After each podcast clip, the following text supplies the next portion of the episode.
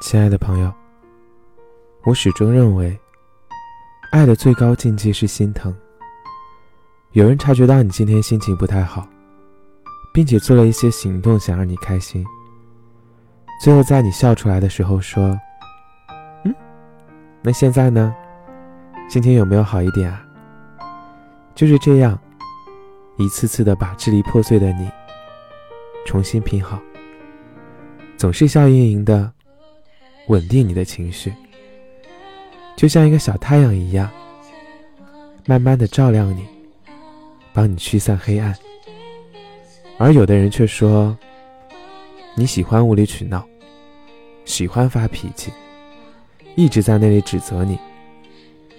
后来我才明白，一个人爱你的最高形式，是可以接住你所有的负面情绪，因为说我爱你很容易。买一次东西，两次东西，也很容易；接吻很容易，拥抱很容易。但在面对你一次又一次的负面情绪的时候，不是不耐烦，不是指责，它是很难的。